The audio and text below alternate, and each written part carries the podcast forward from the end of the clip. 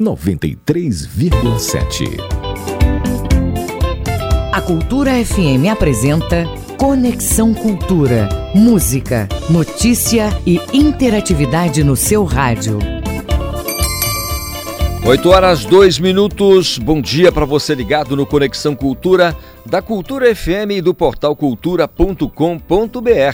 Estaremos juntos até às 10 horas da manhã. O programa é uma produção do jornalismo da Rádio Cultura. Eu sou Isidoro Calixto e a partir de agora, atualidades, prestação de serviços, notícias, entrevistas entretenimento e música, para você ficar conectado com tudo que acontece no Pará e no Brasil. E você, ouvinte, pode fazer o programa junto com a gente. É só enviar a sua mensagem para o nosso WhatsApp 985639937. O nosso e-mail é culturafm.funtelpa.com.br www.cultura.br. Conexão Cultura. Fica com a gente nesta segunda-feira, dia 25 de janeiro.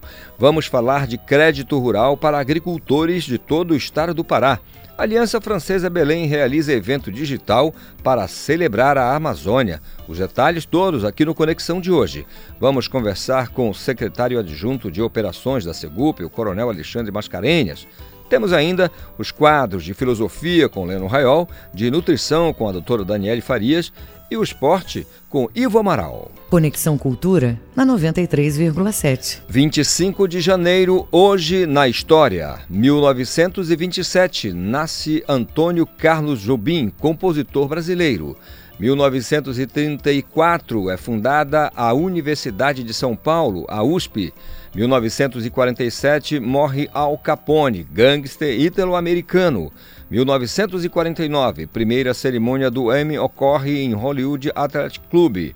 1994, lançamento da base da Força Aérea de Vandenberg, a sonda Clementine, com a finalidade de testar tecnologias espaciais, de pesquisar a Lua e asteroide. 2006, publicação da primeira encíclica do Papa Bento XVI, 2011, primeira onda da Revolução Egípcia começa em todo o país, marcada por manifestações de rua, comícios, atos de desobediência civil, tumultos, greves trabalhistas e conflitos violentos. Música, informação e interatividade. Conexão Cultura.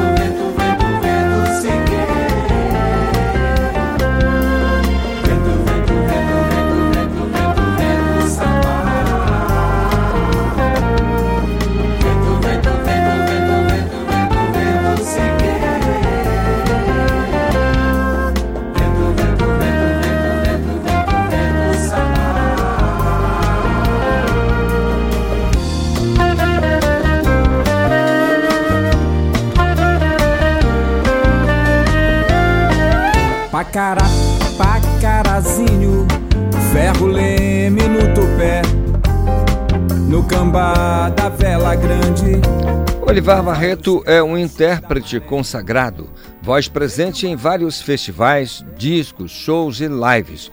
Num desses álbuns, gravou apenas composições da dupla Paulo André e o Ribarata.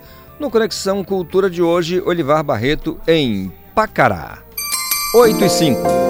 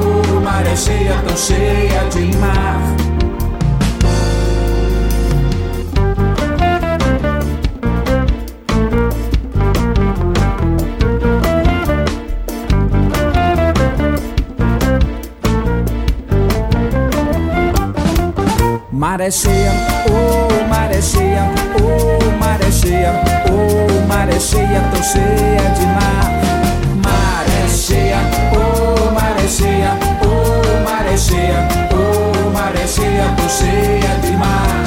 Maré cheia, oh maré cheia, oh maré cheia, oh maré cheia, tão cheia de mar.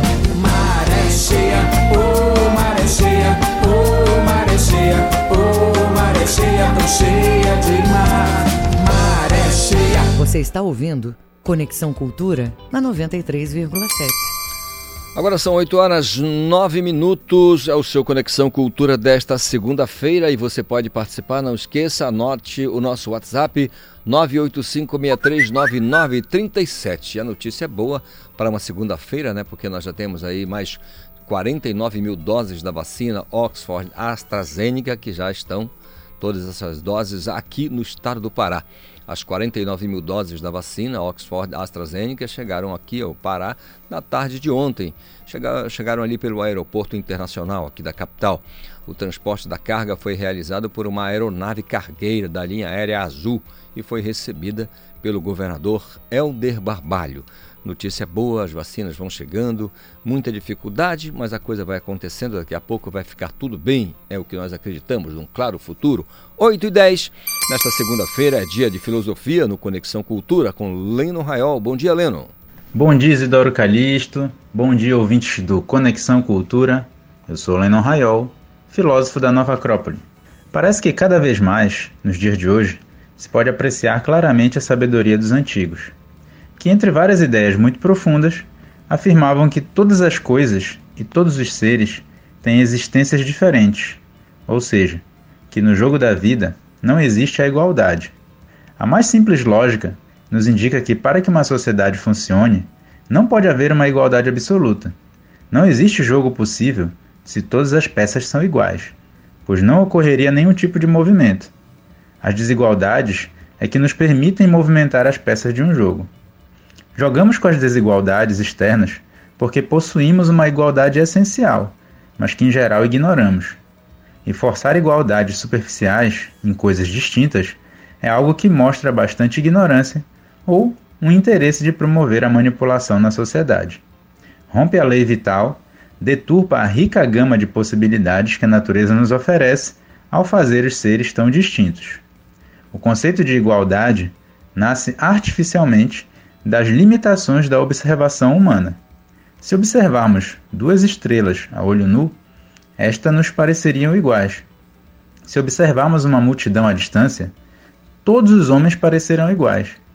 Mas bastaria aproximar a visão tanto de um quanto de outro para que as diferenças começassem a saltar.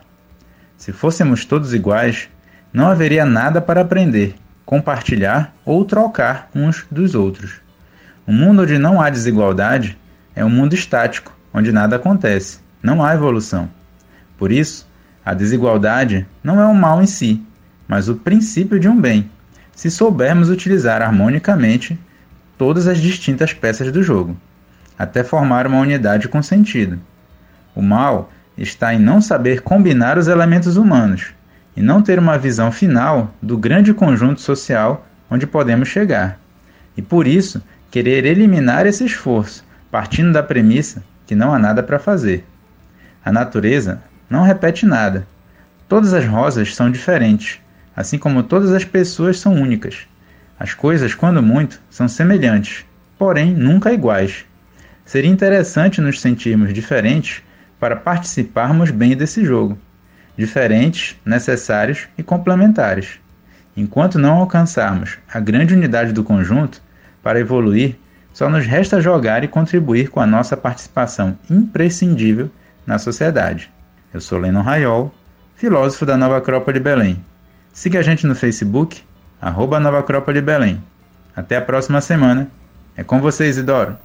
Valeu, Leno Raiol, participação aqui no nosso Conexão Cultura, como sempre, toda segunda-feira, falando de filosofia. Agora são 8 horas mais 14 minutos, também na segunda-feira, dia da doutora Daniele Farias, aqui no Conexão. Ela é nutricionista e chega com dicas para você levar, para você, para mim, para todo mundo, né? Levarmos uma vida saudável. Bom dia, doutora Daniele. Bom dia, Isidoro. Bom dia, ouvintes do Conexão Cultura. Eu Sou Daniele Farias, nutricionista e gastróloga, e hoje vamos falar sobre alimentação e imunidade. O Covid ainda está preocupando a sociedade e é muito importante pensar na alimentação como uma aliada para a nossa imunidade e a prevenção do Covid. Então, aqui vão algumas dicas de alimentos para aumentar a sua imunidade. Existem alimentos que já são muito conhecidos por serem estimulantes da imunidade, como por exemplo os alimentos ricos em vitamina C, como as frutas cítricas, o caju, a goiaba, mas também não esqueçam dos alimentos ricos em vitaminas do complexo B. As vitaminas do complexo B, elas estão muito presentes nos vegetais folhosos verde escuro, também nos cereais, nas leguminosas como o feijão e nas carnes. Então, uma alimentação equilibrada, balanceada, é a fórmula perfeita para você ter antioxidantes, vitamina C, vitaminas do complexo B, que vão estimular a sua imunidade. Além disso, é importante fracionar as refeições, fazendo 5 a 6 refeições por dia, nos horários corretos, sem fazer aqueles excessos na alimentação, fazendo quantidades balanceadas para cada organismo e, claro, né, pegando um pouquinho de sol para ativar a vitamina D e fazendo prática de atividade física regular, como por exemplo uma caminhada. Eu sou Daniele Farias, sou colunista de nutrição no Conexão Cultura e na próxima segunda nos encontramos novamente. Até lá e todos se cuidem. Obrigado, doutora Daniele Farias, com dicas de nutrição aqui no nosso Conexão Cultura desta segunda. Não esqueça, anote o nosso WhatsApp e participe. 985639937. Ah, Calixto, eu preciso passar um e-mail. Então é fácil.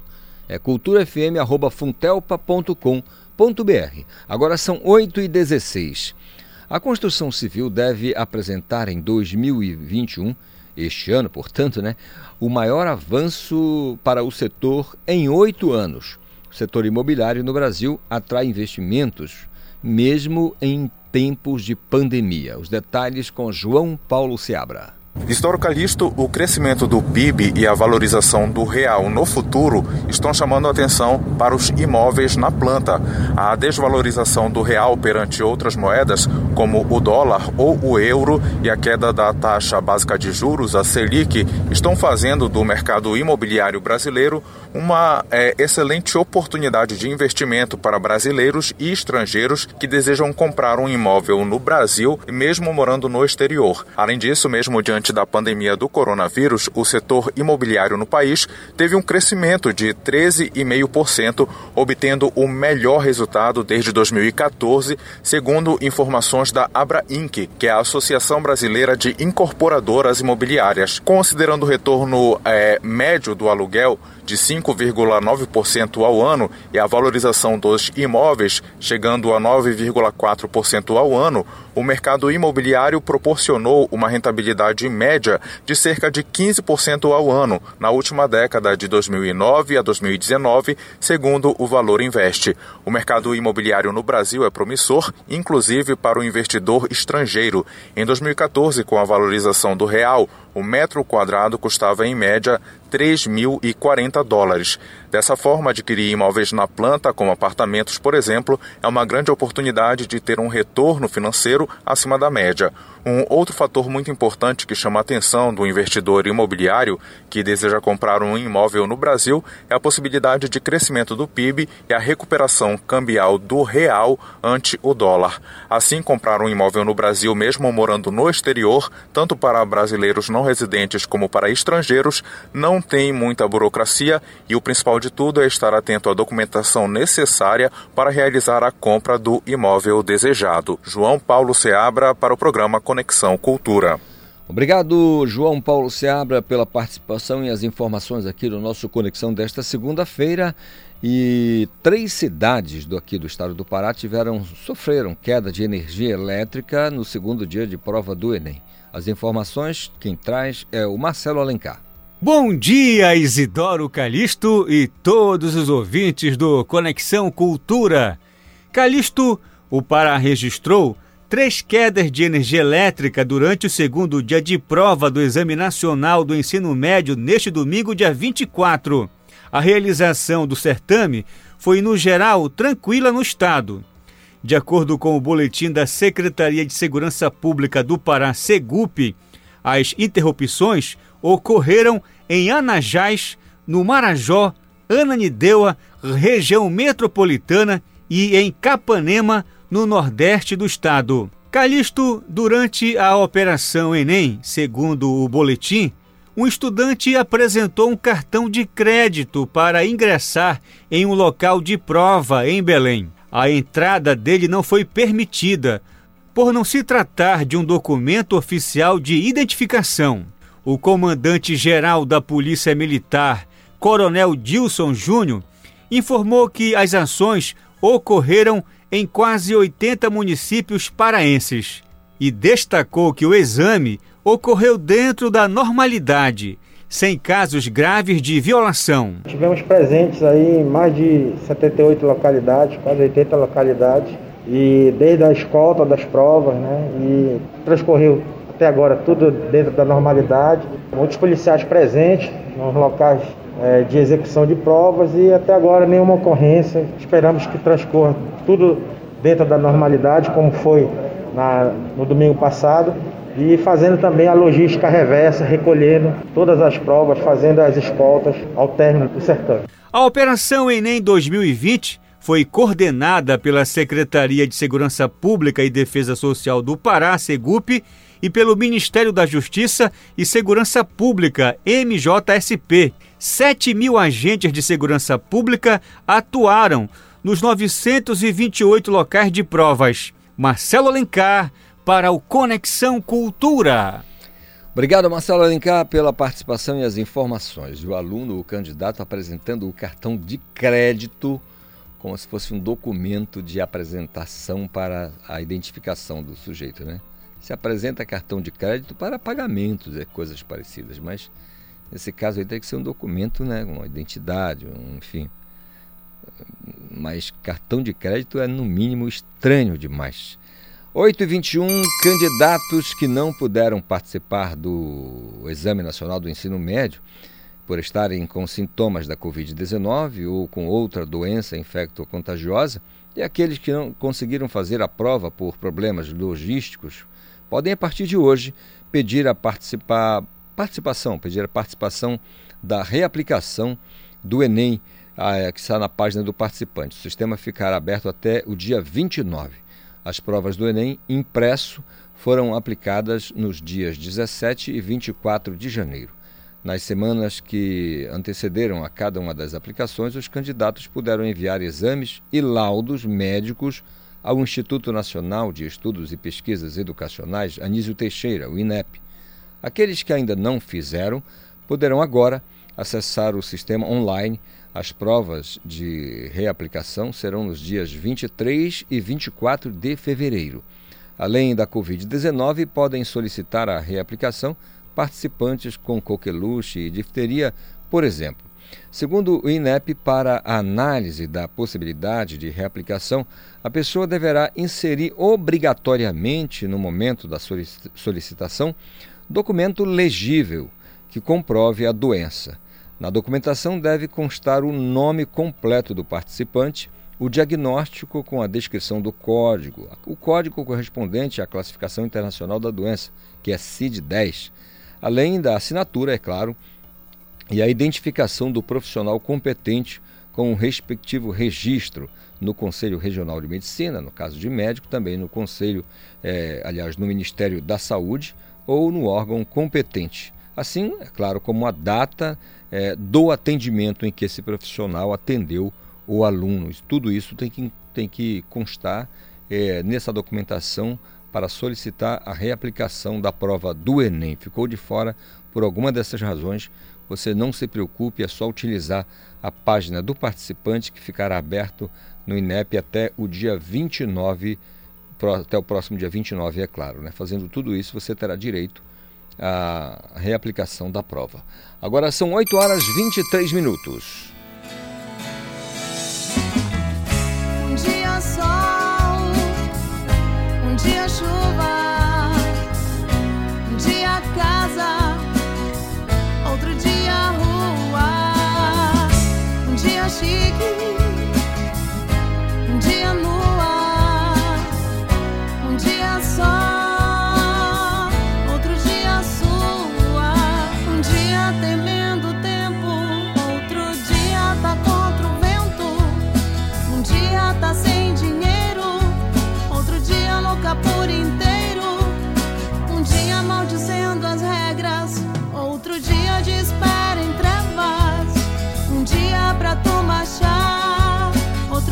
pra poder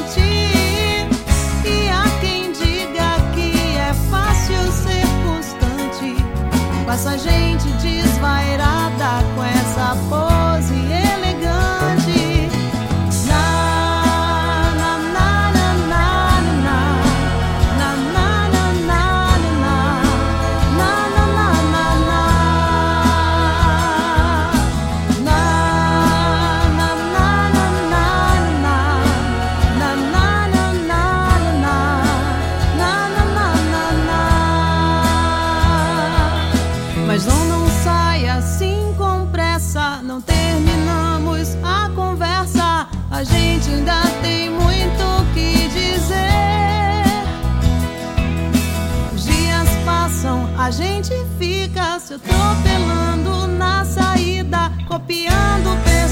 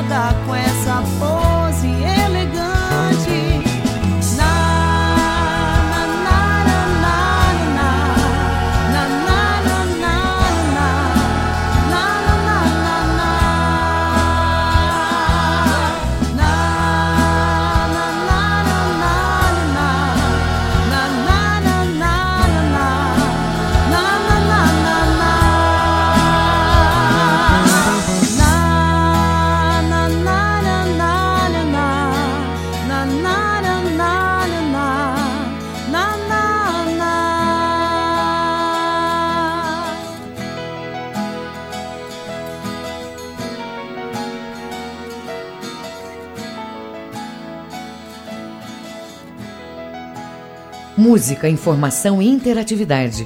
Conexão Cultura. 828, você ouviu Dias Assim da Altamirense Joelma Cláudia. Joelma que daqui a pouco vai bater um papo com a gente, viu? A gente está aguardando aqui o contato da Joelma Cláudia para conversar com a gente sobre a música na Transamazônica. 8h28, a Associação Brasileira de Educadores Financeiros orienta uh, caminhos para se ter uma renda extra durante esse período de crise. O João Paulo Seabra chega com as informações para a gente. Isidoro Calixto, com a crise gerada em função da Covid-19, muitos brasileiros estão com problemas financeiros e precisando arrumar é, renda para suportar as contas do mês.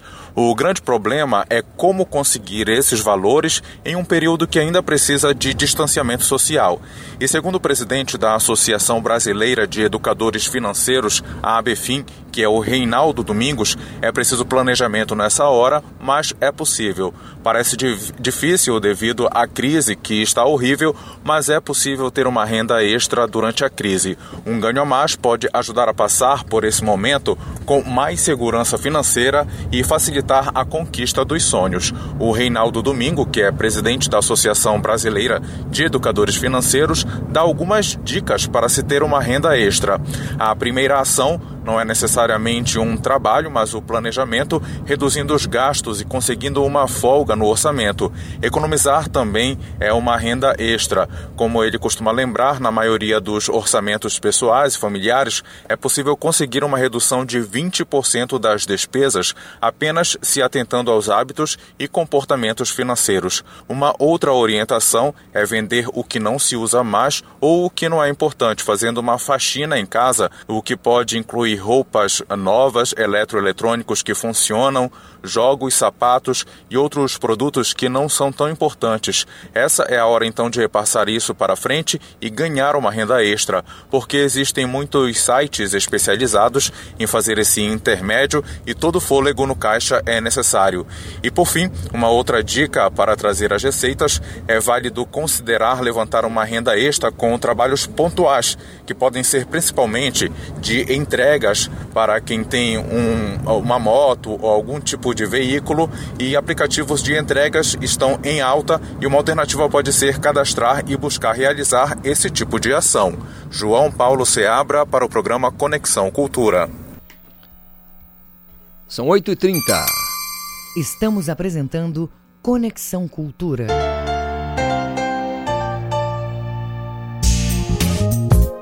A pandemia não acabou e os cuidados de prevenção devem continuar. Evite ficar em ambiente com muita gente. Mantenha as mãos sempre limpas. Evite tocar nos olhos, no nariz e na boca com as mãos sujas. Cuidar da sua saúde é proteger a todos. Cultura, rede de comunicação.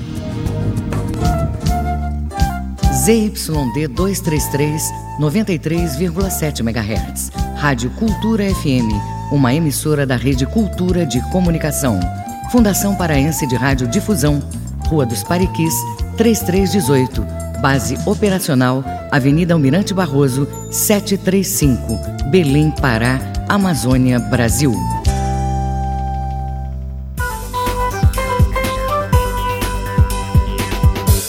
Voltamos a apresentar Conexão Cultura. São 8 horas, são 8 horas 32 minutos. É o nosso Conexão Cultura, ao vivo aqui pela Rádio Cultura do Pará. Você tem a possibilidade de participar conosco, é só enviar a sua mensagem para o nosso WhatsApp 985639937. Anote aí, 985639937. O nosso e-mail é culturafm@funtelpa.com.br. Para 2021, a Emater trabalha com a meta de superar os 100 milhões em crédito rural para agricultores em todo o estado do Pará. Em 2020, foram cerca de 65 milhões em financiamento de crédito rural. O Núcleo de Supervisão Estadual 2 da Imaté trabalha com expectativa para superar os números de 2021, tanto em volume de recursos aplicados quanto no número de projetos e municípios atendidos. Sobre o assunto, eu converso com o Tiago Leão, que é engenheiro agrônomo e é chefe do Núcleo de Supervisão Estadual 2 da Ematé. Bom dia, doutor Tiago, tudo bem? Bom dia, Calixto. Bom, O senhor me escuta bem? O senhor me ouve bem? sim. Está me ouvindo bem? Agora sim. Doutor Tiago, primeiro um- um- um- uma dúvida, aliás, uma curiosidade. É, o senhor considera um, número interessante do ano passado, 65 milhões em financiamento de crédito rural no Pará? Ou seja, era mais ou menos isso em tempos de pandemia? Era isso que podia ser feito? Bem, a gente, a gente planejou mais ou menos 85 milhões. Uhum. Só que por conta da pandemia, né, a gente acabou chegando ao valor de 65 milhões. Dentro do cenário de 2020, foi um valor é, considerável. Entendi. Então, um valor interessante até dentro da, da, da- situação, em função de tudo que estava acontecendo. Aliás, ainda está, né? Aliás, ainda está acontecendo. A pandemia não acabou. Tem gente que acha, ah, 2001 virou e aí acabou a pandemia. Na verdade, continua. A novidade é que tem aí a questão da vacina, que pode melhorar muita coisa para a gente. Agora, doutor Tiago, o, o que é necessário para que esse número seja superado, ou seja, de 65 milhões para sair para os 100 milhões que é projetado pela Ematé? É, o que, que é necessário para que- isso aconteça, doutor? Certo. É, a gente está com planejamento, é, junto com os agentes financeiros, é, para melhorar a questão, é, seja lá no nosso município, no nosso escritório, é, também com as agências. Então, é, a capacitação dos nossos profissionais para que eles possam levar é, um crédito de melhor qualidade para nossas empresas familiares no estado. Então, fazendo essa articulação com os bancos, com os agentes financeiros, a nossa capacitação, a gente espera superar esse valor. É claro que depende também é, da questão da pandemia. A gente está num, num cenário de incerteza, então, se a gente conseguir é, uma, vo uma volta gradativa à normalidade, acreditamos que a gente consiga é, superar o valor que projeto aplicado no. Entendido. Quer dizer que, em, em última análise, tudo, tudo passa por uma, vamos dizer, uma readequação e uma melhora na relação com os agentes financeiros, né? Ou seja, melhorando essa relação com os agentes financeiros, é possível superar, claro, e chegar aos 100 milhões que vocês pretendem. Isso, é em última análise, é isso? Sim. Eu, Calixto, eu cortou um pouco a ligação.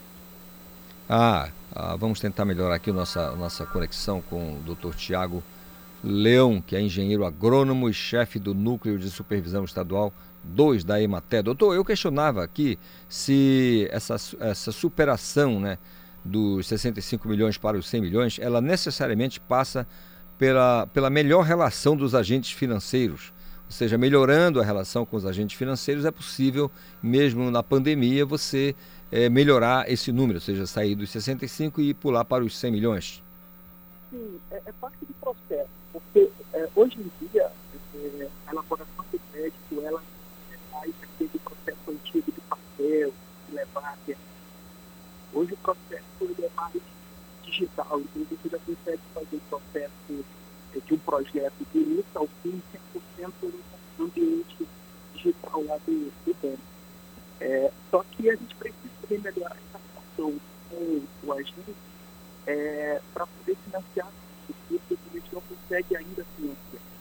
Então, é, mesmo em pandemia, é, não haverá esse contato direto como era antigamente. Então, você consegue fazer o projeto digitalmente, só que precisa melhorar um pouquinho essa articulação para que a gente consiga aplicar o recurso é, na maioria dos municípios do estado do Estado. É, a ligação não está legal, a nossa conexão nesta segunda-feira. Vamos, vamos trabalhar aqui para reconectar com o doutor Tiago Leão, engenheiro agrônomo e chefe do Núcleo de Supervisão Estadual 2 da EMATE. Agora são 8h37. É, a Operação Netuno 2 prende 300 metros cúbicos, apreende, na verdade, 300 metros cúbico, cúbicos de madeira ilegal na cidade de Igarapé-Miri, é aqui no Baixo Tocantins. As informações com Marcelo Alencar. Exatamente, Calixto. Foram apreendidos 380 metros cúbicos de madeira ilegal, sem nenhuma documentação no município de Igarapé-Miri, nordeste do Pará. Calixto, o balanço do primeiro dia da Operação Netuno 2 foi divulgado neste sábado, dia 23. Drogas, armas e munições também foram encontradas. Lamentável, né, Calixto? É triste, mas é, é, a realidade e a gente tem que divulgar. Mais de 40 agentes, entre policiais civis e militares, e servidores da Secretaria de Estado de Meio Ambiente e Sustentabilidade, SEMAS, participaram da ação, que envolve ainda seis embarcações, sendo uma blindada.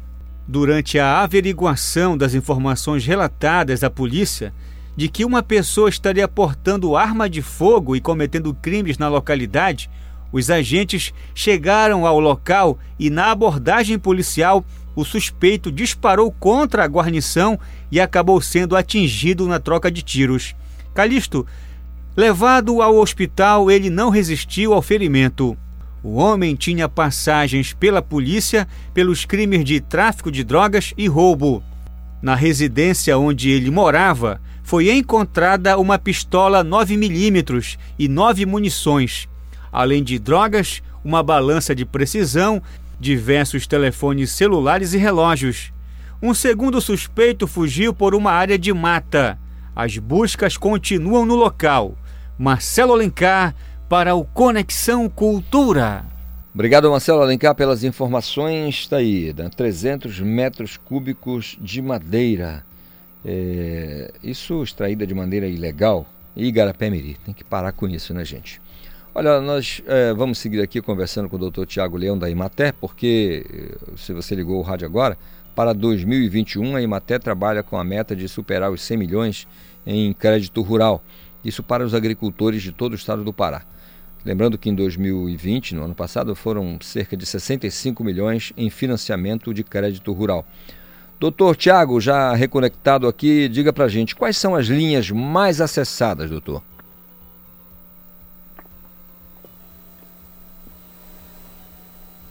Na, doutor Tiago, me escuta? Escuto. Aí eu queria saber quais são as linhas mais acessadas, doutor.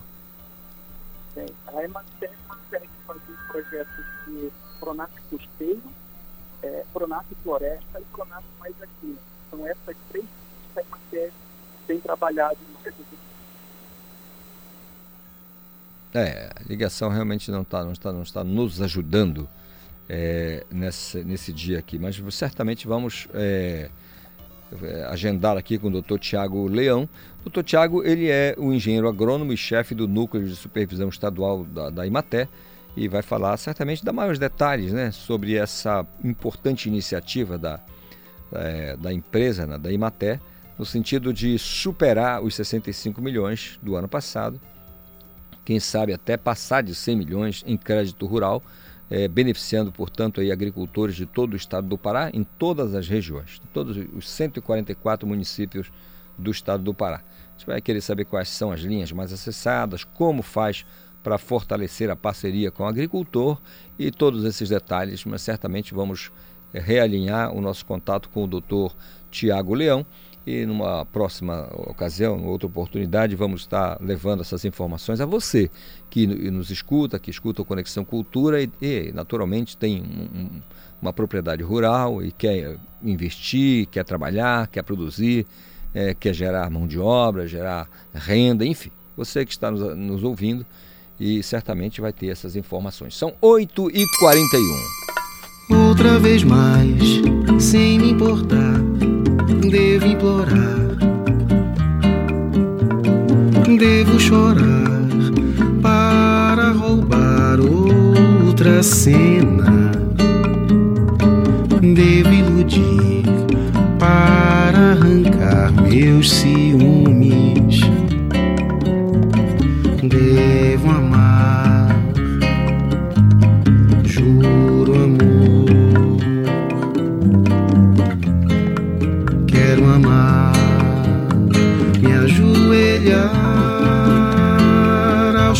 pés de quem chegar. Devo fingir, devo mentir por amor.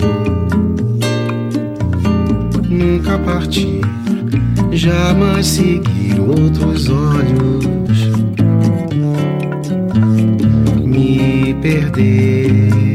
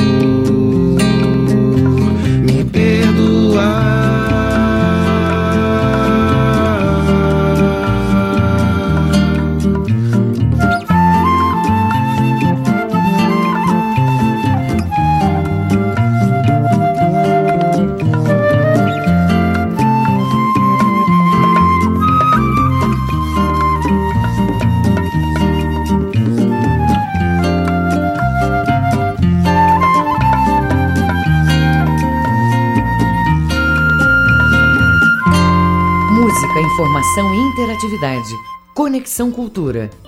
8 horas e 44 minutos é o nosso Conexão Cultura desta segunda-feira. Não esqueça, você pode participar.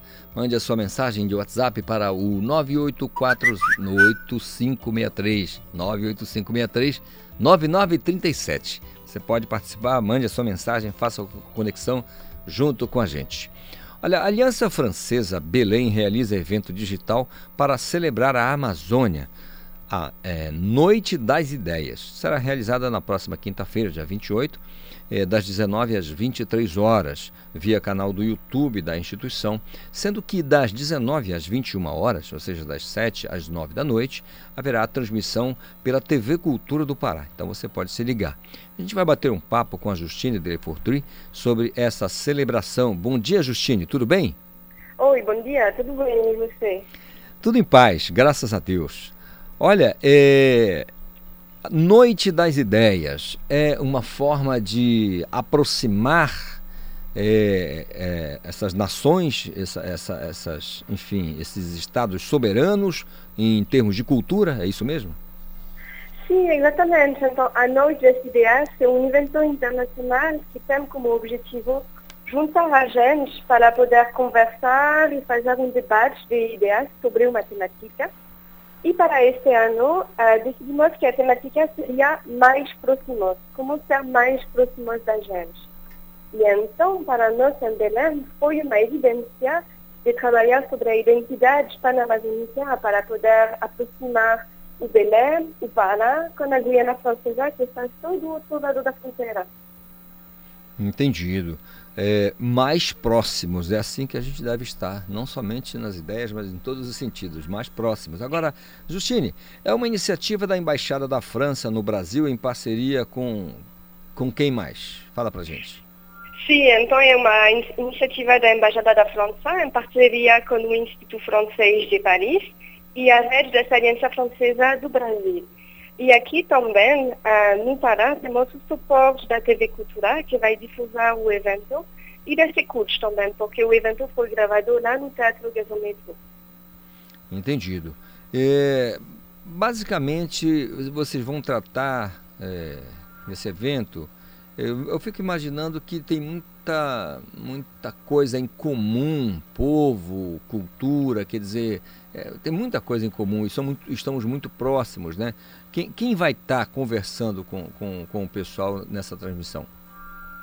Sim, claro. Então vamos ter três mesas redondas. Em cada mesa redonda vamos ter representantes do Pará e representantes da Guiana Francesa. E então vamos uh, conversar de muitas temáticas variadas, como a gastronomia, as línguas, a cultura, a educação, a proteção da Amazônia. E então, dentro das personalidades aqui no Pará, podemos, podemos ter sorte de contar com a Secretaria da Cultura, a senhora Úrsula Vidal, podemos ter sorte de contar com o escritor jornalista Elvira Augusto, que vai participar também na mesa redonda, com um chefe, Daniela Martins, com um geólogo, a Tatiana Dean, e também com a representante editora da prefeitura, a Marcia Combemba. Uhum. Uh, e na Guiana Francesa vamos também ter uh, jornalistas, vamos ter escritores, e eh, diferentes representantes da, da cultura lá da Guiana Francesa também. Legal, a temática não poderia ser melhor. Mais próximos, anote aí, mais próximos é a temática. O objetivo é buscar aproximações né, entre essas nações aí e imaginar um futuro melhor. Agora, interessante, né, Justine? Quem imaginar esse futuro melhor justamente em tempos de pandemia da Covid-19, né? Sim, exatamente, porque estamos nesse tempo de pandemia, as relações humanas estão na mudança total. E então, por isso que queríamos conversar dessa temática, como ser mais próximos com a gente e, sobretudo, como nos podemos aproximar das pessoas que estão a um lado nosso e talvez que não conhecemos quando temos muitas coisas em comum. Entendido. Agora, como se deu, só uma curiosidade aqui, como é que se deu essa parceria né, entre elas com a TV Cultura do Pará para essa transmissão? Sim, então eh, tivemos a sorte de ter uma parceria muito boa com a TV Cultura. Então, nessa quinta-feira, no dia 28, o evento será, difusi, eh, será proposto na TV Cultura entre as 6 e as 9 da, da noite. E então, assim você vai poder participar nas duas mesas redondas e em um intervalo cultural também. O, a transmissão é mais longa, que é das 19 às 23 horas, isto é, das 7 às 11 da noite, é, vai ser via canal do YouTube, né? Pelo YouTube da instituição. Como é que acha lá na internet? Só para o pessoal anotar aqui. Tá, sim, verdade. Depois a transmissão será pelo canal YouTube, porque o objetivo é poder justamente abrir esse debate de ideias ao máximo de pessoas possível. Então, por isso que vamos fazer a transmissão lá na TV Cultura e no canal YouTube no, mesmo tempo. Assim, vai, a gente vai poder assistir nos dois e vai poder rever também o evento depois. Legal, muito bom. Agora, a Aliança Francesa ela tem uma bonita história é, no Pará. Eu queria que você falasse um pouco dessa relação da Aliança Francesa com o Estado do Pará. Sim, claro. Então, a Aliança Francesa já tem mais de 50 anos aqui em Belém do Pará. E então a Aliança Francesa é uma associação cultural local. Dizer que a Aliança Francesa de Belém foi criada por brasileiros que tinham um amor pela língua francesa e que queriam criar esse vínculo entre a cultura do Pará e a cultura francesa. Então, desde já, o objetivo da Aliança Francesa de Belém é justamente promover a cultura. Promover a cultura francesa, francofona, mas também promover a cultura aqui brasileira e a cultura paraense. Legal. E para o claro futuro, é, primeiro eu queria uh, ter uma curiosidade aqui. Eu falei certinho, é Justine Delefortri, tá certo? Sim, tá certo, perfeito.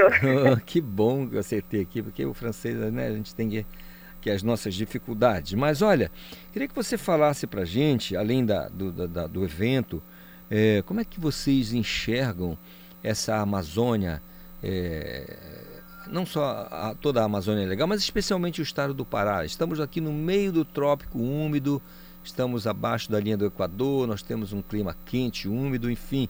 Como é que vocês analisam, como é que vocês é, enxergam, nos enxergam, né, franceses, nos enxergam estando aqui nesse pedaço, nesse território brasileiro, aqui no estado do Pará? Como é que é para vocês o estado? Qual é a visão de vocês? Para mim, eu, eu amo o Pará. Uh, eu cheguei diretamente aqui no Brasil, no Pará, não conhecia nada, nem outro lugar do Brasil. Eu estou enamorada do Pará, porque é um território que tem sua característica geográfica, claro, com umidade, com chuva, com, com sol, com calor, mas também o que acho muito interessante, que eu, eu amo muito aqui, é a diversidade cultural e a riqueza cultural que o Pará e que o Belém podem oferecer. Quando se, por exemplo, quando a gente caminha na rua de Belém, se vê a história da cidade. Quando a gente conversa com os paraenses, se sente a história, se sente a riqueza cultural que está vivendo aqui no estado do Pará. Pois é, Justina é um povo, é um povo acolhedor, né? Eu acho um povo acolhedor, a Sim, comida é boa. Muito acolhedor. É, é acolhedor. Olha, a comida é boa, tem, é, tem sombra, tem água fresca, tem papo legal, tem tacacá, tem vatapá, tem pato no tucupi, tem tanta coisa boa aqui. Não quero ir embora daqui não, sabia? Eu vou visitar vocês lá na França, em qualquer lugar, mas eu vou voltar para cá sempre, sabia, Justin? Sim, sim, sim, não, claro. Muitas coisas boas aqui em Belém. Legal. Olha, eu conversei com a Justine Delefortri, que é da Aliança Francesa em Belém, e, e sobre esse evento importante que vai ser realizado é, no, na próxima quinta-feira, dia 28, lembrando das 19 às 23 horas, portanto das 9 às 11 da noite, pelo canal do YouTube da instituição, e haverá uma transmissão das 7 da noite às 9 da noite pela TV Cultura do Pará. Justine, pela conversa, pelo papo aqui, muito obrigado. Um, um restante de segunda-feira abençoado e muito produtivo para você, tá bom? Muito obrigada a você pelo convite. Bom dia, agora são 8 horas e 54 minutos.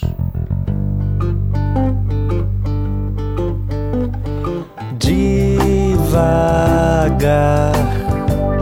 na rede o refestelar na cabana urbana, quase em silêncio, não fosse o ranger escapular.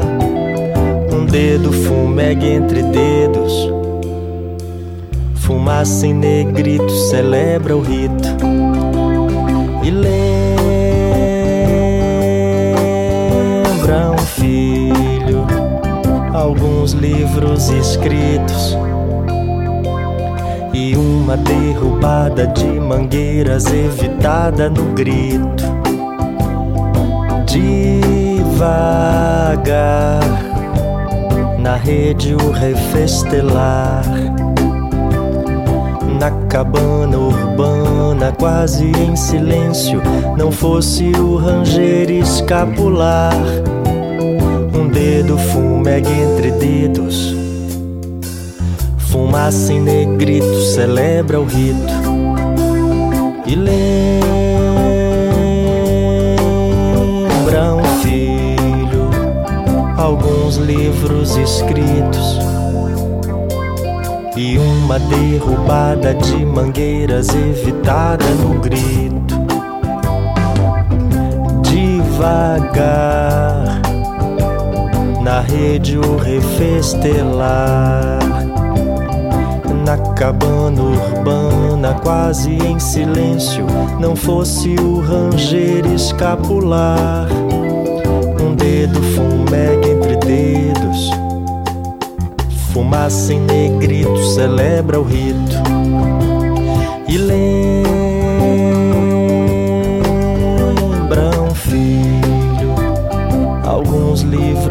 escritos e uma derrubada de mangueiras evitada no grito. Devagar na rede o refestelar. Na cabana urbana, quase em silêncio, não fosse o ranger escapular. Um dedo fumegue entre dedos fumaça em negrito celebra o rito e lembra um filho.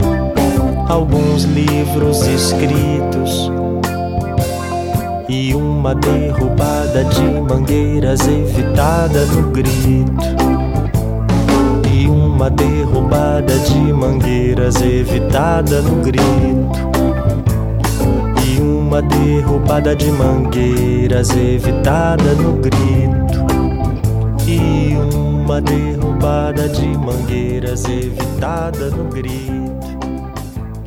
E uma derrubada de mangueiras evitada no Você está ouvindo Conexão Cultura na 93,7.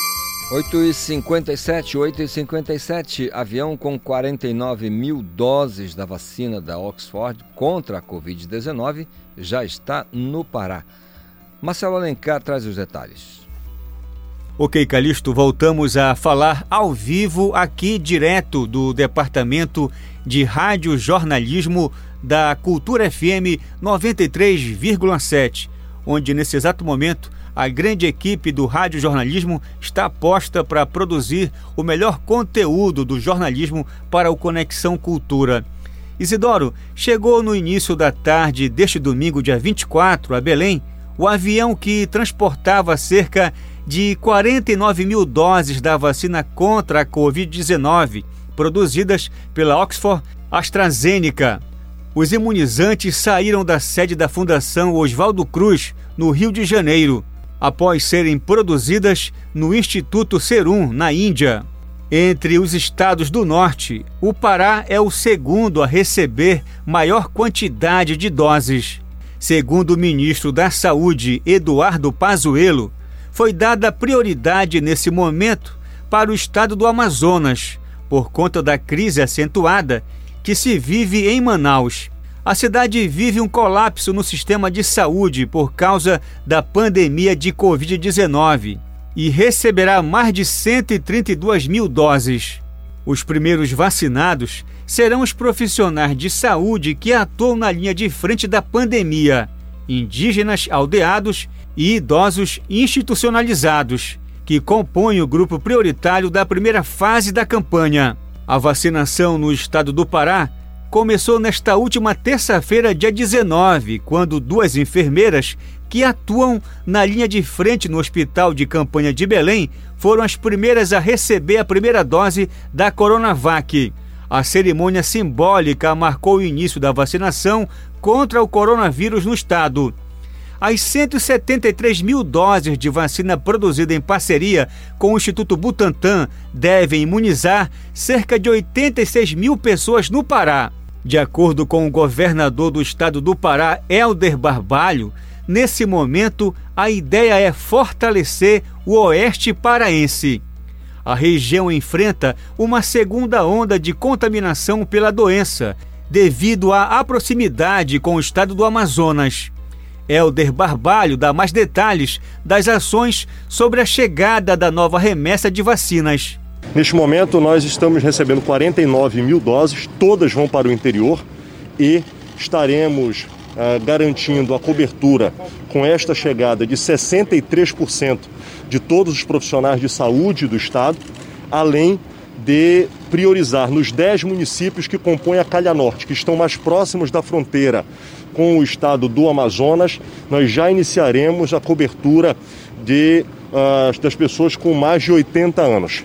Portanto, a estes 10 municípios já se inicia avançando com a faixa etária para a faixa da população que tem maior suscetibilidade ao vírus e, consequentemente, a repercussões que venham necessitar de atendimento médico, de internação e de leitos de UTI. O plano desenvolvido pela Secretaria de Saúde do Pará, SESPA, prevê que a campanha de vacinação ocorrerá simultaneamente em todos os 144 municípios do Pará e os grupos serão cumulativos no decorrer das etapas definidas. Marcelo Alencar para o Conexão Cultura. Estamos apresentando Conexão Cultura.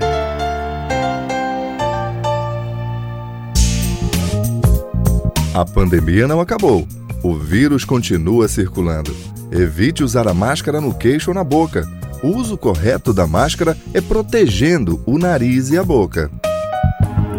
Cuidar da sua saúde é proteger a todos. Cultura, rede de comunicação.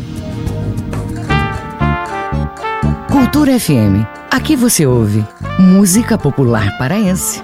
Quem é você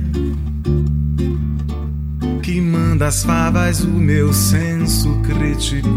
Música popular brasileira. Andei depressa para não rever meus passos. Cultura FM 93,7.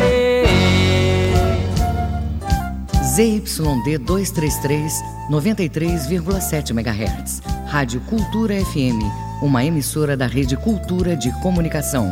Fundação Paraense de Rádio Difusão, Rua dos Pariquis, 3318. Base operacional, Avenida Almirante Barroso, 735, Belém, Pará, Amazônia, Brasil.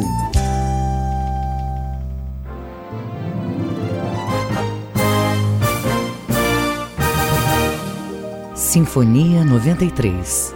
Segunda, 8 da noite. Na Cultura FM.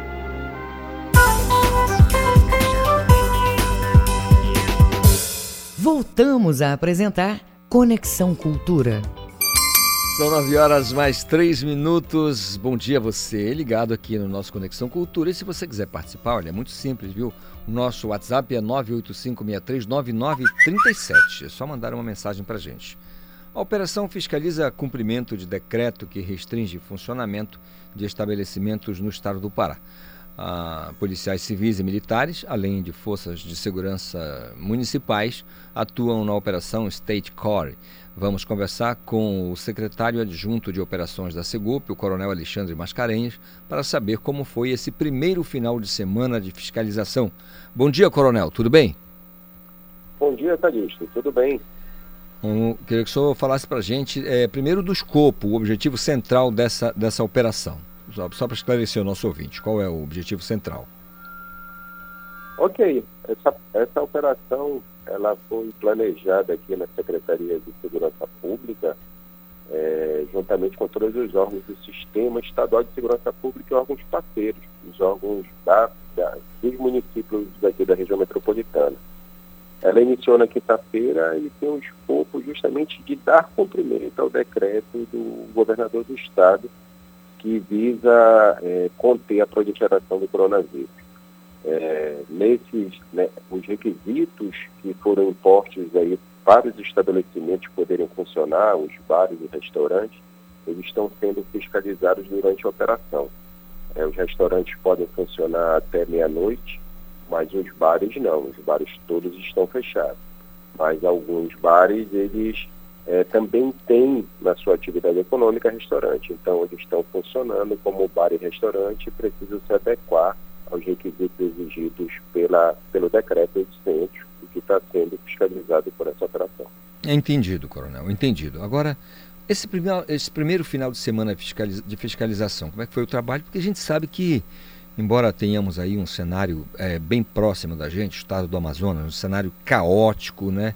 Assim, catastrófico mesmo, ainda assim, muita gente do lado de cá, que está numa situação tanto quanto mais tranquila, podemos dizer mais tranquila, ainda assim insiste em descumprir os regramentos, aqueles, nem falando do decreto mesmo, daqueles básicos do uso da máscara, da, da, da, higienização e quer aglomerar, quer dizer, eu fico imaginando o trabalho que vocês tiveram já nesse fim de semana. Ou foi tranquilo demais?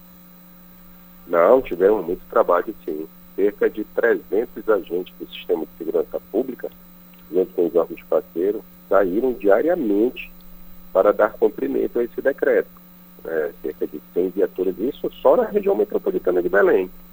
É, durante de quinta a sábado, né, de domingo nós estamos consolidando os números, mas apenas de quinta a sábado nós já fiscalizamos cerca de 30, 300 estabelecimentos e houve o um fechamento de 90 estabelecimentos. Então, um número bem alto nos três primeiros dias. É lógico que isso veio diminuindo. Por exemplo, no primeiro dia, Calixto, nós fechamos 46, 47 estabelecimentos que não estavam cumprindo os requisitos do decreto. No segundo dia já foi 24, no terceiro 19, e a gente espera, a gente espera que vá caindo esse número de estabelecimentos fechados. A intenção não é fechar, a intenção realmente é orientar, fiscalizar e fazer com que esses estabelecimentos cumpram os requisitos previstos no decreto. E com isso a atividade econômica continue se desenvolvendo e continue acontecendo, funcionando. Legal. Interessante que, é claro, eu, os senhores devem, que estão na, na, na ponta, ou seja, estão na linha de frente, que estão realmente realizando a operação, devem, no momento da abordagem, receber muitas justificativas. Olha, mas pelo amor de Deus, eu preciso trabalhar, eu preciso é, produzir, porque senão vai dar problema, eu vou não ter como pagar. Muitas justificativas são dadas, mas eu acho que, ao final das contas, nenhuma dessas justificativas vai dizer, olha, e se alguém ficar doente? Quer dizer, contra fatos aí o argumento fica complicado, né, Coronel? Porque a gente está vendo o que aconteceu no Amazonas. Justamente por quê? Porque houve um afrouxamento, é, né? Dessa, dessas medidas. o pessoal brincou, vacilou, como a gente costuma dizer, e deu no que deu. Então aqui eu acho que eh, mesmo ouvindo todas as reivindicações e tentativa de justificar, mas eu acho que o, a, a, ideia mesmo é intensificar esse, essa fiscalização, né? É isso mesmo. A gente está intensificando justamente para que a gente não suba de degrau, para que não sejam necessárias medidas mais restritivas ainda.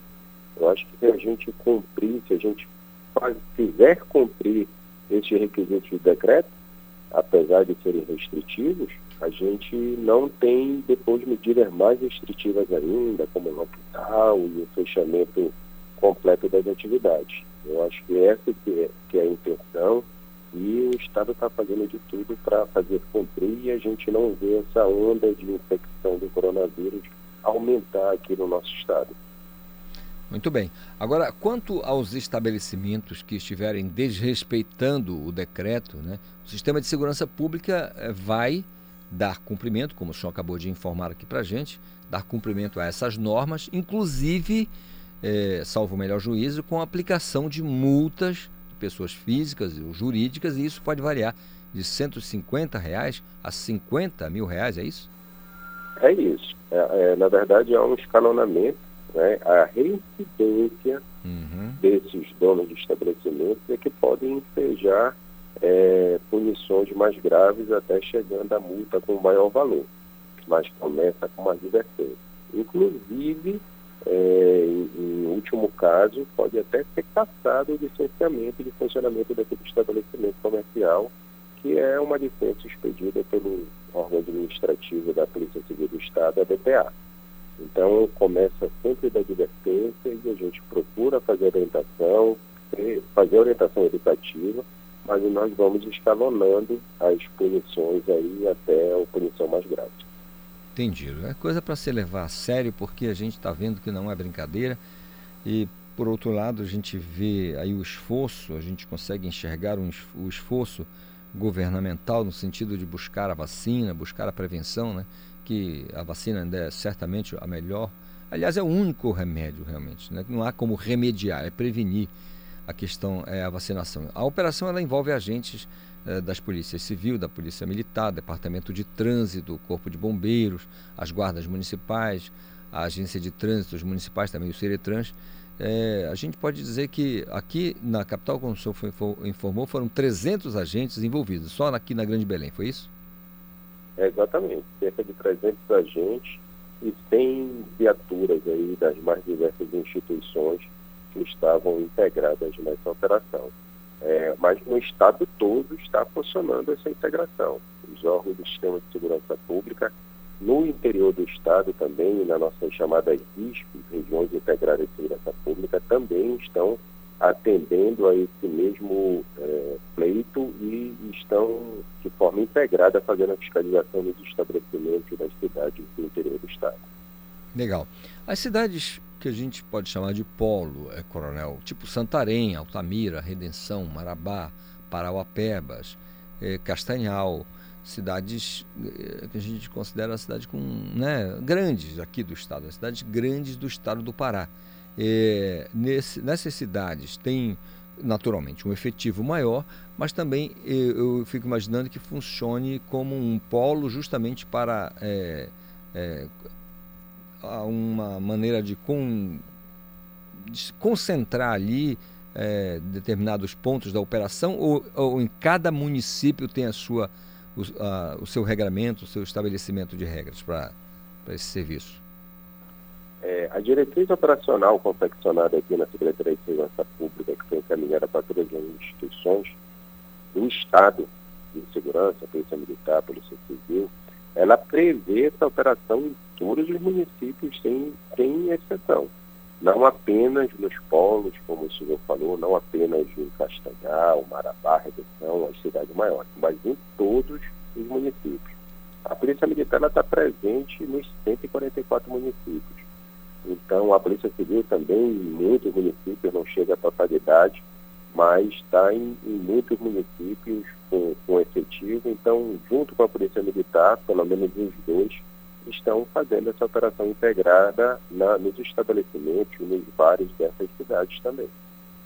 Legal. Eu, imagino que a, a informação, né, a, a informação acerca, né, a respeito do que está acontecendo, me parece eh, condição, né, sem a qual não se pode evitar esse tipo de situação. Vocês chamam de condition sine qua non, é a condição sem a qual não se pode. Ou seja, o sujeito tendo a informação, o comerciante, lá, o dono do bar, do restaurante, o sujeito que movimenta algum tipo de negócio nesse sentido, se ele tem essa informação a partir dos órgãos eh, governamentais, a partir da, da- do Estado, ele tem essa informação de que não pode. E aí ele parte para o descumprimento, eu acho que aí é uma, uma agressão não somente contra aquela ordem, aquele decreto, mas contra a própria sociedade, né, coronel?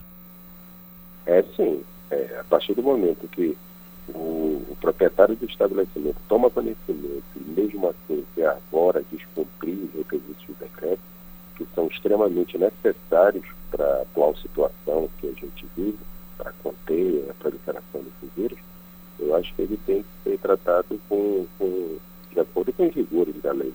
né? Mas é por isso que é escalonada as punições. A primeira punição é a advertência né, verbal e a partir daí a notificação, a multa escalonada, como eu já falei, e até o, o, o cancelamento da licença para funcionamento desse estabelecimento. É, muito justo. Acho que tem que haver conscientização, tem que haver responsabilidade por parte da, do comerciante, enfim, da pessoa que lida com essas atividades, porque não adianta nada ganhar é, 5 mil reais nessa semana e gastar 15 mil na semana que vem com uma pessoa que muitas vezes pode até né, ir para o hospital numa situação crítica, complicada, muito doente e pode até morrer. Quer dizer, não me, não me parece sensato se pensar dessa forma. Coronel, gostaria que o senhor deixasse então uma mensagem a essas pessoas eh, quanto aos, a esses estabelecimentos para que eh, não é a imposição da força, não é nada disso, é apenas o bom senso, a responsabilidade, eh, que sejam criteriosos no funcionamento quando puderem eh, realizar, no, dentro dos horários que estão permitidos, que obedeçam os critérios, né? o- o- os protocolos. Queria que senhor deixasse a sua mensagem eh, do sistema de segurança dentro da operação para que essas pessoas tenham um pouquinho mais de consciência a partir desta segunda-feira, coronel. É, Calixto, a, a, a conscientização de todos, tanto dos cidadãos que é, agem como clientes, como dos cidadãos que são servidores do Estado da Segurança Pública, é, é importante nesse momento. Então, os cidadãos precisam ter a consciência de que o Estado que nós vivemos, com esse perigo de, de infecção pelo coronavírus, é um Estado que precisa de cuidados e a gente precisa realmente é, obedecer esses requisitos do decreto para que a gente tenha o menos, menos problemas po- possível na área da saúde pública. E os cidadãos que trabalham como servidores do sistema de segurança pública também têm que ter consciência da importância desse trabalho que está sendo desenvolvido, é, atuar com o rigor necessário, mas sempre com bom senso. A intenção não é, é castrar a atividade econômica, mas sim fazer com que a atividade econômica se adeque a certos requisitos para que a gente não possa passar para um patamar mais rigoroso, mais restritivo para essa atividade. É, então a gente conclama que todos tenham a consciência e façam a sua parte para a gente passar o mais incômodo possível por esse, por esse período que estamos enfrentando no momento. Tá certo, coronel. Eu realmente espero que o senhor tenha muito sucesso no comando dessa operação. É, é, todos envolvidos tenham uma, né, desenvolvam suas atividades com muita tranquilidade, que tenham sucesso e que a população seja mais consciente com relação a isso, porque é muito triste a gente é, verificar o que acontece no estado do Amazonas, o povo né, sofrendo daquela forma e não podemos. eh, eu costumo dizer sempre que nós temos dois tipos de aluno, né? o aluno inteligente e o aluno sábio. O aluno inteligente ele aprende com os próprios erros. O aluno sábio ele, ele aprende com os erros dos outros, ou seja, ele não precisa errar para aprender. Pela sua atenção, muito obrigado, Coronel. Bom dia. Eu que agradeço a oportunidade. Bom dia, Calixto. Bom dia José. Agora são 9 horas 17 minutos.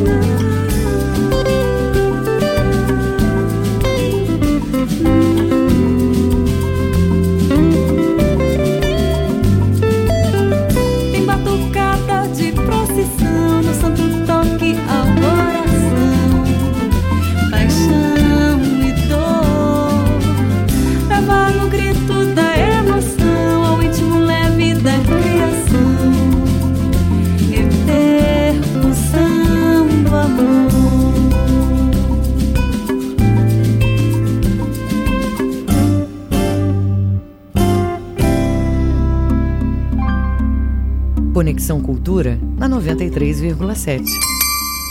9 horas 21 minutos é o nosso Conexão desta segunda. Já participou? Não, né? Então tá aí o nosso WhatsApp, anote 985639937. Você pode mandar a sua mensagem e participar aqui com a gente. Olha, o total de pessoas que morreram de Covid-19 desde o início da pandemia no Brasil chegou a 217.037, isso conforme balanço divulgado ontem pelo Ministério da Saúde. Em 24 horas foram registrados eh, é, 592 óbitos, isto é, mortes, né? e 28.323 casos confirmados por equipes de saúde. O número de pessoas infectadas no país subiu para 8 milhões 884 mil 577. É muita gente, né? Ah, ainda existe, segundo o Ministério, eh, 973.770 pessoas, eh, casos ativos em acompanhamento por profissionais de saúde, um aumento de 11% em relação ao boletim anterior. Ainda de acordo com o boletim do Ministério da Saúde, o país soma 7.653.770 milhões 653.770 pacientes recuperados. Aí está a boa notícia, né? São mais de 7 milhões, quase 7 milhões e 700 mil pessoas recuperadas. Na lista de estados com mais mortes pela Covid-19, aí vem a lista São Paulo, é, acima de 51 mil pessoas mortas, seguido do Rio de Janeiro, com mais de 28 mil pessoas que morreram com a Covid-19. Depois tem Minas Gerais, pouco mais de 14 mil pessoas morreram com a Covid. O estado do Ceará, mais de 10.331 pessoas mortas com a Covid. O Rio de Janeiro, é, 10 mil também, 10.311. E já as unidades da Federação dos Estados Brasileiros com o menor número de mortes pela doença são Roraima, Acre, o estado do Amapá, o Tocantins e também Rondônia. Repare que são, são estados é, menores, bem menores, né? Se você reparar aí, ó, é, Roraima, né, bem, vamos comparar aí com o Pará, com o Amazonas, com, enfim, é bem menor. O Acre é, Amapá, o Tocantins, Rondônia. Então, quer dizer, dá para entender porque o número é menor. A circulação é menor, quer dizer, é uma questão proporcional. É, são informações importantes para a gente nesse momento. Agora são 9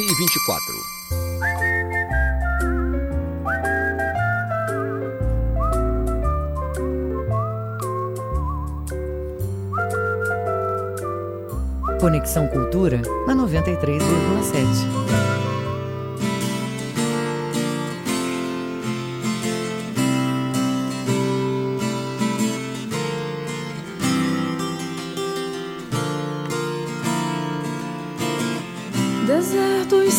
diversos no espaço sideral. Seremos tantos desertos entre oásis de quintal. Embarcando nos porões, os mendigos, as crianças, as diversas mutações, negros, brancos e índios nas esquinas.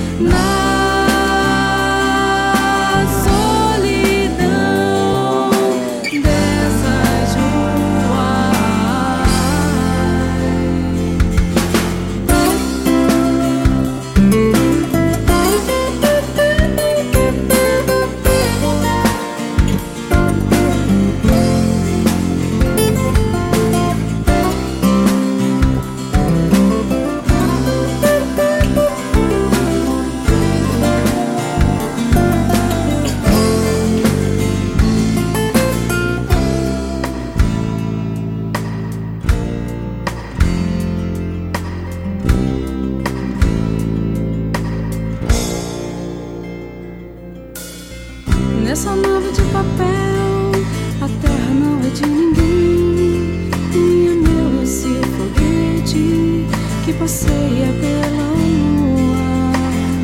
Nossa torre de papel, o deserto. Anil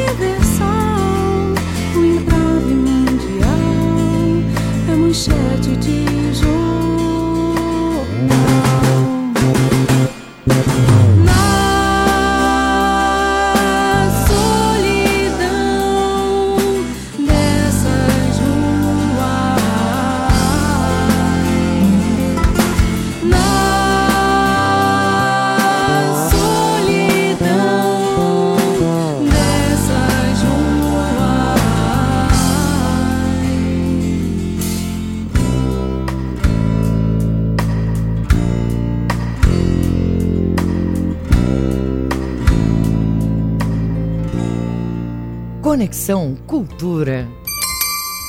Agora são 9h28, é o seu Conexão Cultura desta segunda-feira. Olha, segundo, no segundo dia de prova do Enem, no Exame Nacional do Ensino Médio, a abstenção subiu. Mais de 55% dos candidatos confirmados não compareceram aos seus locais de prova. A informação foi dada pelo Instituto Nacional de Estudos e Pesquisas Educacionais Anísio Teixeira, o INEP. A informação foi repassada nas últimas horas. O Instituto ressalta que este número é o maior índice de toda a história do exame. Antes, o recorde havia sido registrado em 2009. Em fevereiro, nos dias 23 e 24, a prova será reaplicada para estudantes específicos. Por exemplo, quem perdeu o Enem porque as salas estavam lotadas ou por falta de energia elétrica no local da prova, ou ainda quem foi diagnosticado com a Covid-19 ou doença infectocontagiosa, isso na véspera do exame. Então, é, esse, essa reaplicação nos dias 23 e 24 será para esse grupo específico é, de alunos, né, de candidatos. O Instituto ainda destaca que é necessário fazer a solicitação junto à página do participante a partir de hoje. Logo mais, o meio-dia começa, já vai estar aberto é, esse, essa aba lá na, na, página do participante e segue até é, o próximo dia 29, até a próxima sexta-feira.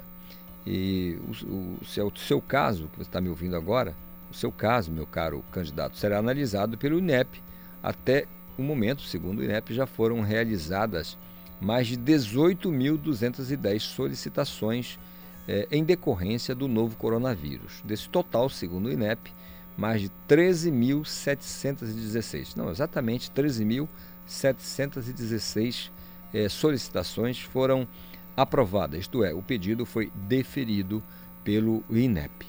Tá certo? Então, se você perdeu por alguma razão, é, dentro do, desses critérios, você pode, a partir do meio-dia, logo mais do meio-dia, é fazer essa solicitação junto ao INEP e fazer é, buscar a reaplicação da prova do Enem para você. Agora são 9h30. Estamos apresentando Conexão Cultura. Na hora de produzir eventos, contrate serviços profissionais de quem entende e garante qualidade. Chame a MM Produções. Som, projeção, telão de LED, iluminação, DJs, efeitos visuais, informática para eventos e muito mais. MM Produções. O som, a luz e a imagem do seu evento. Fone 33558668 www.mmproduçõesweb.com ZYD 233, 93,7 MHz. Rádio Cultura FM, uma emissora da Rede Cultura de Comunicação. Fundação Paraense de Rádio Difusão, Rua dos Pariquis, 3318. Base operacional, Avenida Almirante Barroso, 735, Belém, Pará, Amazônia, Brasil. A mais tribal de todas as festas. Balanço do Rock, quarta, oito da noite.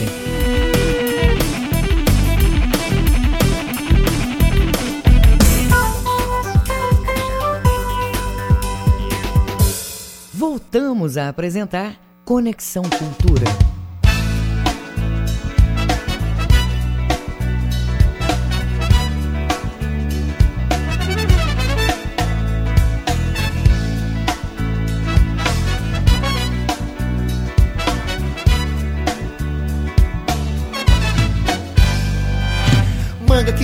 Boca, manga que não é a da sua roupa, manga com farinha boa, manga que já não é manga, apenas polpa. Mano, te prepara a chuva que vem vindo. Cadê paneiro? Tem manga caindo, vento que não para, galho sacudindo. Já tá no tempo, moleque tá subindo. Manga na cabeça, manga sobre os carros. Manga sobre mesa, manga entre os dentes, quer dizer fiapo. Manga na cabeça, manga sobre os carros. Manga sobre mesa, manga entre os dentes, quer dizer fiapo. Chupada, bebida, mordida, melada, lambida, cheirada, comida. Até o caroço, até com febre, até do morro.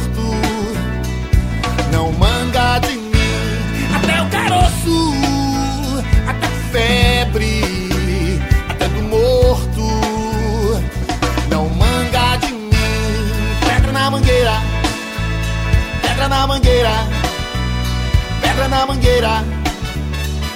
Não manga de mim. Pedra na mangueira, pedra na mangueira, pedra na mangueira. Não manga de mim. Manga que lambuza a boca, manga que não é a da sua roupa. Manga com farinha boa, manga que já não é manga, apenas polpa.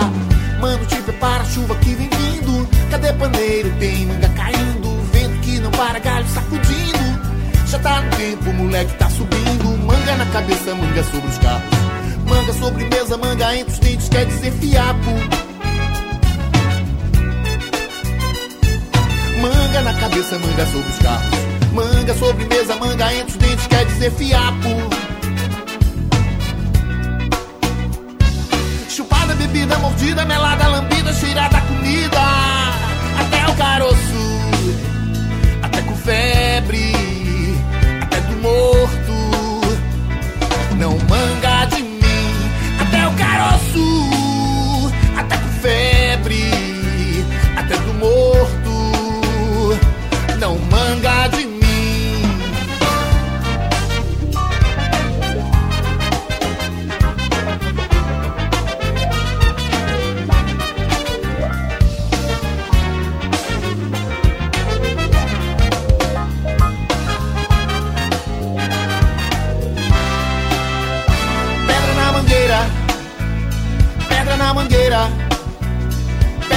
mangueira. Não manga de mim, pedra na mangueira, pedra na mangueira, pedra na mangueira. Não manga de mim, pedra na mangueira, pedra na mangueira, pedra na mangueira. Não manga de mim, pedra na mangueira, pedra na mangueira, pedra na mangueira. Você está na Cultura FM. Conexão Cultura na 93,7. Agora são 9 horas 35 minutos. Esporte. Hora do esporte com o Ivo Amaral falando ao vivo com a gente aqui no nosso Conexão. Ivo, bom dia. Bom dia, Calixto. É, depois de breve paralisação por recomendação médica, nós estamos agora de volta. É, e todo dia à sua disposição e dos ouvintes aí da nossa Conexão Cultura, Calixto. Tem uma coisa que de cara, para começo de conversa, como uh, o povo costuma dizer lá, lá no interior, para começo de conversa, eu quero dizer que é para a torcida é inaceitável, inaceitável o Santos abrir 2 a 0 e tomar uma virada de 4, tá? Isso não existe, não existe. Isso é coisa do inimigo e não existe também o, o Clube do Remo chegar, abrir 1 a 0 e depois nem o mais pessimista torcedor do Clube do Remo achava que poderia tomar uma balaiada dessa. Olha, na realidade a gente fica até um pouco constrangido, porque tem aquela desculpa, 11 jogadores com Covid, mas de qualquer mo- modo a atuação do Remo foi lamentável. E ape- a- claro que alguns titulares fizeram falta. A própria zaga está entrosada, Minica, Rafael Jansen, mas fez muita falta o Marlon ali pela lateral esquerda. Aquele Nailson improvisado foi um passeio da turma por lá. E também o Hélio, que é um jogador que não é tão valorizado, mas é um jogador fundamental no time do Remo. Além do Salatiel, que está brilhando de artilheiro. Então, o clube do Remo foi mutilado, mas não precisava jogar tão mal. Tem titulares que jogaram mal.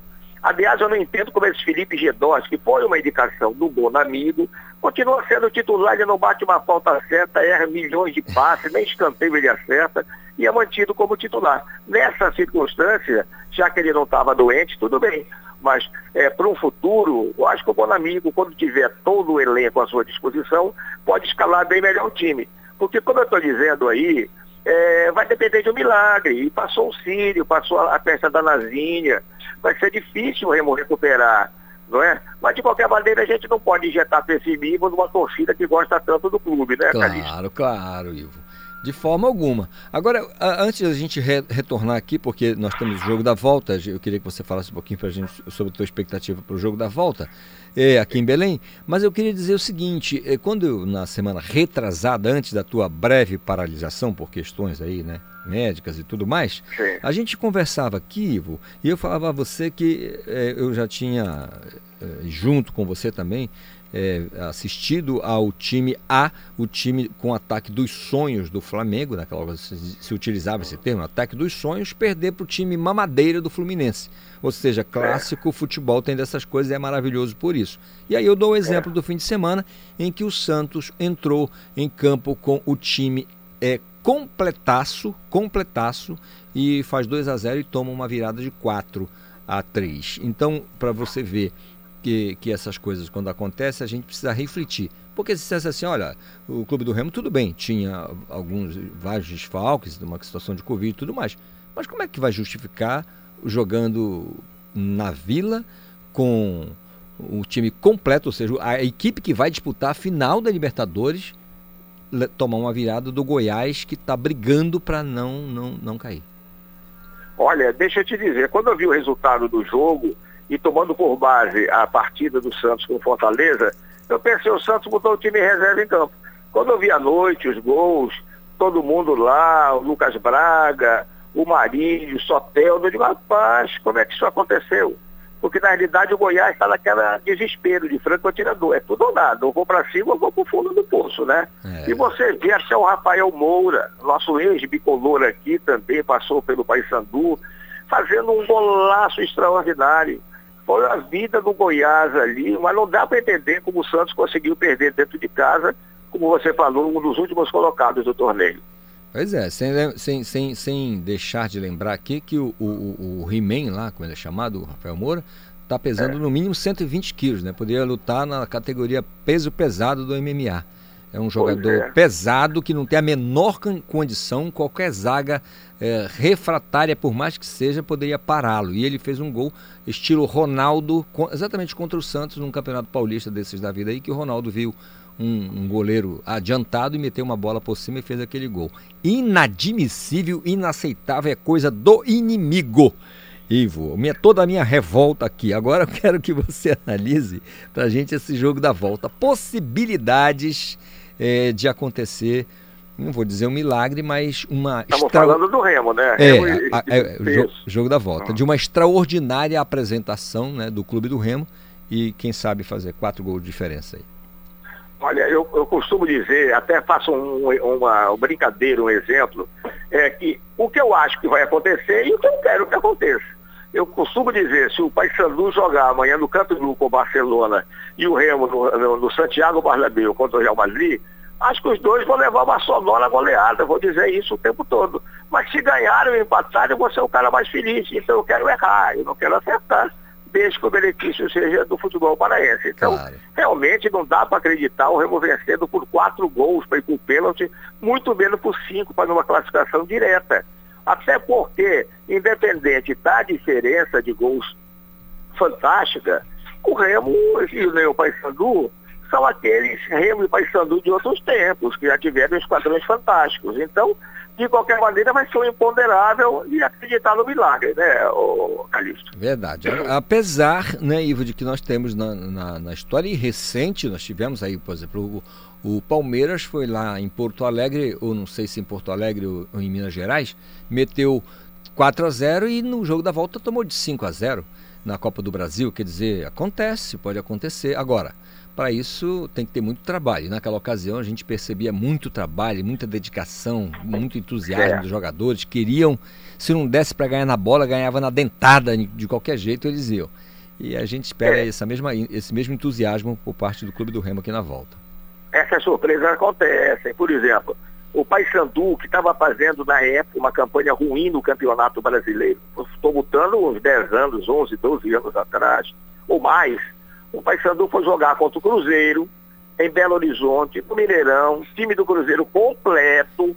O Paysandu com um time que não era grande coisa, meteu 5 a 1 no Cruzeiro. É uma das coisas inacreditáveis. Como o Remo também participando de um evento esportivo, um torneio em Recife, mais tempo atrás, começou levando de 9 a 1 do Santa Cruz. 9 a 1. E o jogo seguinte é contra o Esporte Clube Recife, que era o campeão pernambucano na época. Sabe o que aconteceu? O Remo venceu o esporte por 4 a 1 Levou de 9 e no jogo seguinte ganhou do campeão por 4 a 1 São coisas imponderáveis que acontecem de vez em quando, né, o, o, o meu caro Calixto? É verdade, é verdade. É, tem, quando a gente fala desses desse tipo de placar, olha, 9 a 1 aí alguém pergunta, mas era basquete, é? É. Normalmente o sujeito tende a perguntar se era basquete. Você acredita num, num, num, numa equipe é, do Clube do Remo mais é, com todo mundo, com, com, melhores possibilidades, jogadores recuperados? Como é que você analisa esse jogo da volta aí com relação à estrutura? Olha, esse negócio de, esse negócio de Covid dá, dá tanta surpresa, né? Às vezes eu vejo o cara dizer, fulano está com Covid. Oito dias depois ele está em campo. Entendeu? Pode ser que, como não é já essa, essa Covid cometeu os jogadores no meio da semana, pode ser que até outro sábado todo mundo, quase todo mundo, esteja recuperado, né?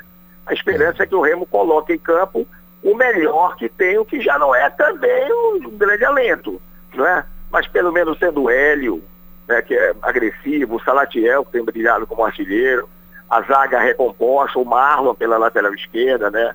Até o Charles sem o T ali no meio campo, no lugar do Júlio Russo, talvez o time não, não faça vergonha, talvez até ganhe, mas é difícil, a gente sabe ganhar por 4 ou por 5, né, Calixto?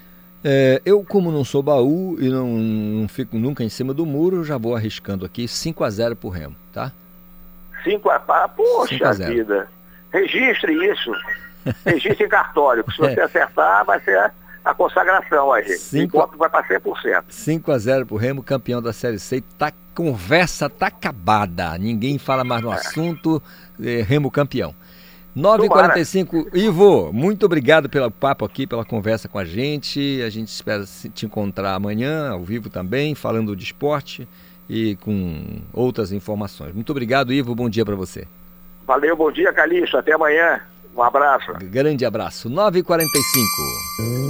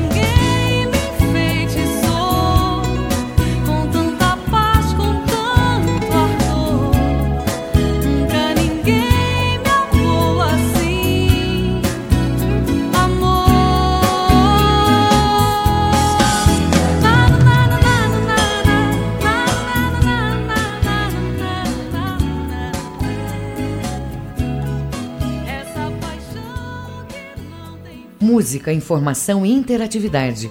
Conexão Cultura. Agora são 9h49. Cinco bairros de Belém ficam sem o abastecimento de água a partir de amanhã. Vamos saber quais são os bairros e por que isso vai acontecer com Marcelo Alencar. Ok, Calixto, voltamos a falar ao vivo, direto aqui do Departamento de Rádio Jornalismo da Cultura FM. A partir desta terça-feira, dia 26, até quinta, dia 28, cinco bairros de Belém ficarão sem água, alerta a Companhia de Saneamento do Paracozampa. Calixto, os bairros que vão ser afetados são eles: São Brás, Fátima, Canudos e partes do Marco e Pedreira. Segundo o comunicado da COSAMPA, nestes dias serão feitas novas interligações de rede na área do sexto setor de abastecimento da capital paraense. Para isso será necessário interromper o abastecimento das 10 horas da noite até às 6 horas da manhã do dia seguinte. O serviço será feito no período da madrugada para causar o menor transtorno possível aos moradores das áreas, informa a Companhia de Saneamento do Pará. Isidoro, a partir das 6 horas da manhã, o abastecimento deve ser normalizado gradativamente para que o fornecimento esteja regular ao longo do dia. Então é importante aí os moradores que são os nossos ouvintes eu vou aqui citar novamente os bairros. Atenção, ouvintes da Rádio Cultura FM de São Brás, Fátima, Canudos e partes do Marco e Pedreira. Atenção, os nossos ouvintes desses bairros. É, a partir de amanhã até quinta-feira, dia 28, vocês aí desses bairros, infelizmente, ficarão é, sem água das 10 horas da noite até as 6 horas da manhã. Então a gente alerta aí já começar a se precaver, se prevenir, já é, armazenando a água para evitar ficar sem o líquido precioso. Marcelo Alencar, direto da redação do Rádio Jornalismo, para o Conexão Cultura, volta no comando Isidoro Calixto. Obrigado, Marcelo Alencar, participando aqui ao vivo, direto da redação, falando com a gente, informando o nosso público, público ouvinte aqui do nosso Conexão Cultura 951. Conexão Cultura.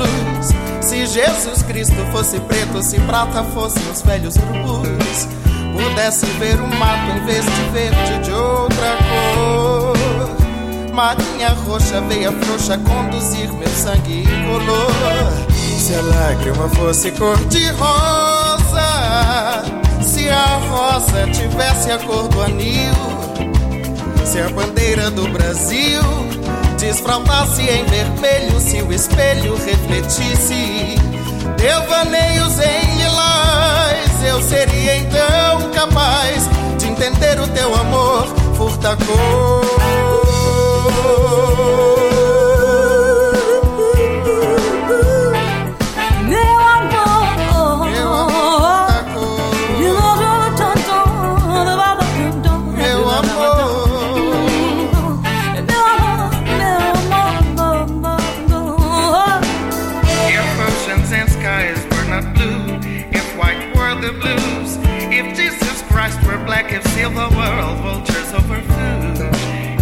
could see the grass instead of freezing in other tones, navy, white, purple, coward, bank conducting my colorless blood. If all leeches could look just like roses, if roses could look blue like the skies. What if the colors of Brazil could all bleed into just red? If the mirror could reflect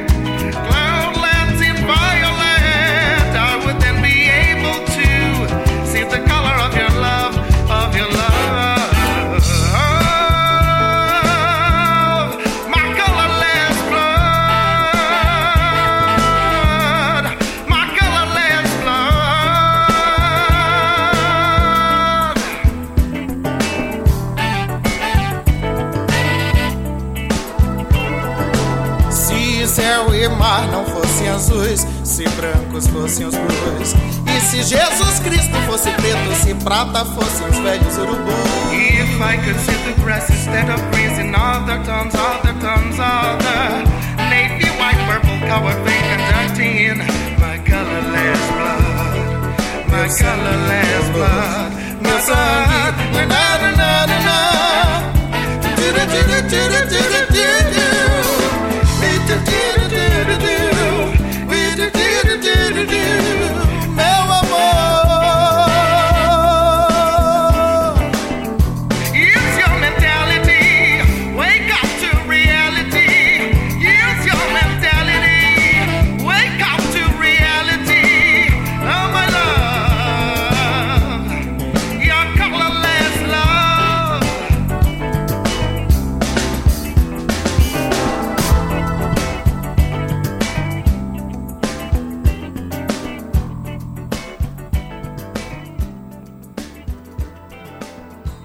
Conexão Cultura na 93,7.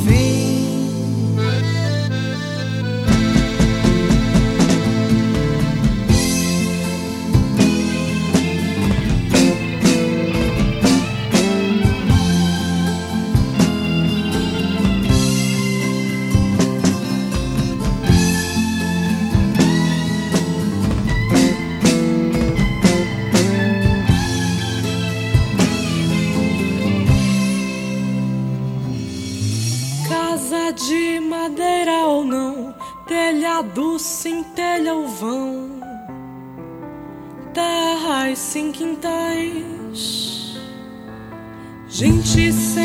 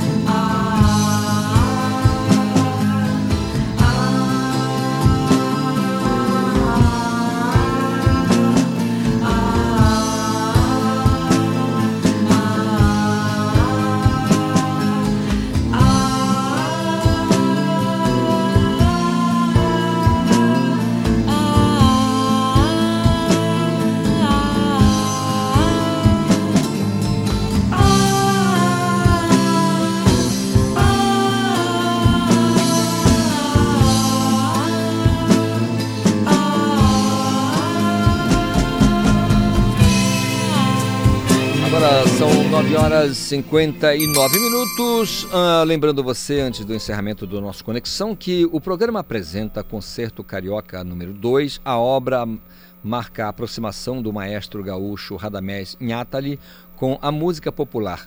Numa peça sinfônica, o compositor povoa sua partitura com vários ritmos do Brasil. gravação impecável da orquestra da Rádio MEC, Sinfonia 93. Toda segunda às 8 da noite, com produção de Oswaldo Belarmino Júnior e apresentação da Linda Ribeiro. É só sintonizar a Rádio Cultura 93,7 e portalcultura.com.br. Agora 9h59, o Conexão Cultura desta segunda vai ficando por aqui, mas você pode ouvir novamente o programa pelo nosso Castbox. Acesse a nossa página, página do Jornalismo Cultura e confira. Um excelente dia para você, fique em casa se puder e até amanhã. A Cultura FM apresentou Conexão Cultura.